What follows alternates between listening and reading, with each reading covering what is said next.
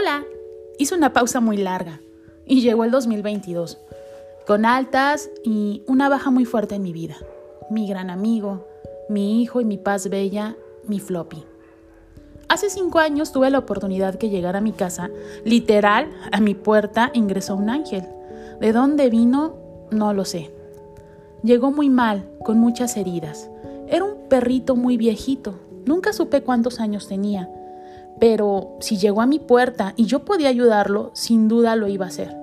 Y así fue. Lo hicimos en familia y le dimos un hogar. Lo primero que, que hice fue el hablar con él y, y él literal me dio la patita. Y en ese momento supe que yo tenía una misión. Al principio fui a buscar un veterinario, darle comida, aseo. Y sí, al, al, principio, la verdad, primero intenté buscarle un hogar.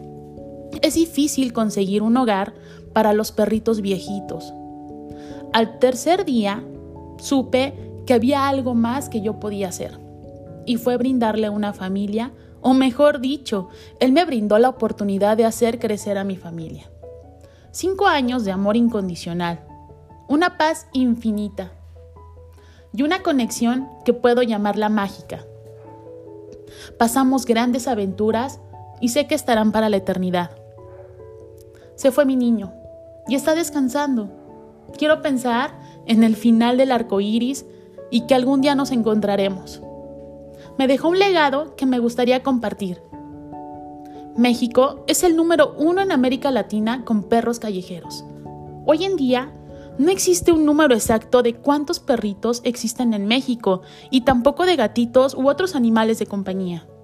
Sin embargo, las últimas cifras obtenidas hace ya tres años investigando en Internet arrojan que en el país existen cerca de 23 millones de perros.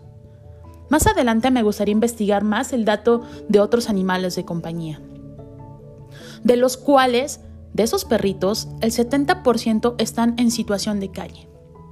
Esto nos ubica en el primer lugar de Latinoamérica con mayor población de perros callejeros. La mayoría llega por descuido y negligencia. Los perros callejeros además de estar expuestos al clima y al hambre, también son propicios al maltrato animal.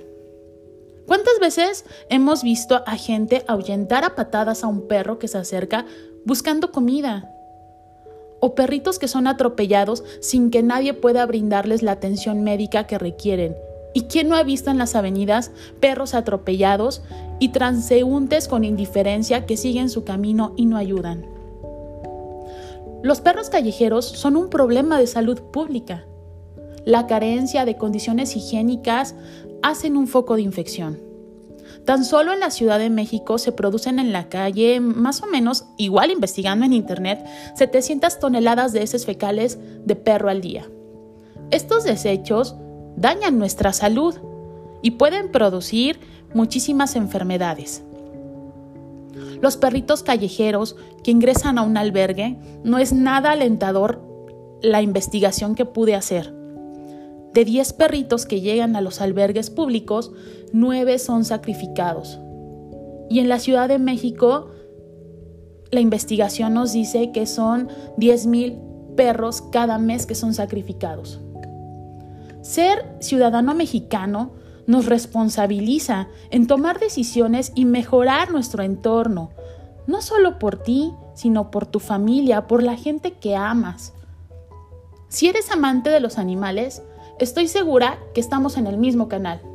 Y los que no lo son, los invitamos a que no sigan en la indiferencia y que reconozcan que existe un problema en nuestro país que podemos ayudar. Los siguientes podcasts, permíteme compartirte desde el punto de vista legal cómo podemos ayudar a estos seres vulnerables que están en peligro. Y sí, sí, voy a seguir con mis temas legales de empresas, pero el aspecto social es importante y el derecho no es solo de negocios, divorcios, demandas, también es identificar que las leyes protegen y debemos hacerlas valer, porque los derechos son de todos y todos los seres vivos, todos los que estamos viviendo en este planeta, tenemos derechos y que deben de ser velados, reconocidos y respetados y alzar la voz por aquellos que no pueden hablar. Gracias, Floppy. Ay, hasta me hasta suspiro pensando en mi niño, por ser parte de mi vida y que pueda, con el amor incondicional que me enseñaste, poder ayudar a más seres maravillosos como tú.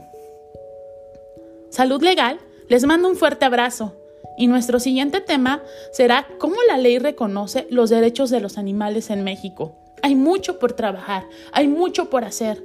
Yo te invito a que me sigas, que lo compartas y que en conjunto podamos ayudar a nuestra colonia, a nuestras familias y este problema social que tenemos a la puerta y que podemos ayudar, lo podamos hacer en conjunto. Muchísimas gracias. Salud Legal, les mando un fuerte abrazo. Adiós.